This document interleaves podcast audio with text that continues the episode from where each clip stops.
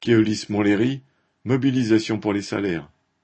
Au dépôt de bus des lignes Daniel Meyer de Montlhéry, la grève a débuté jeudi 13 octobre. Au fil des années, les sociétés qui ont repris le réseau ont réduit les salaires et supprimé la prime.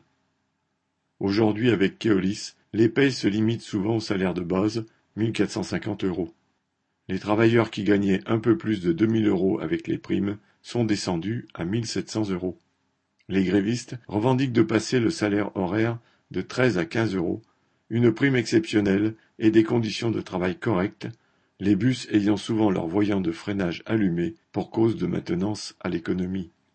La direction joue la provocation avec les interventions de la police, de son huissier et d'une société de sécurité. Cela n'empêche pas que la grève soit très suivie, avec présence des grévistes jour et nuit. Correspondant Hello.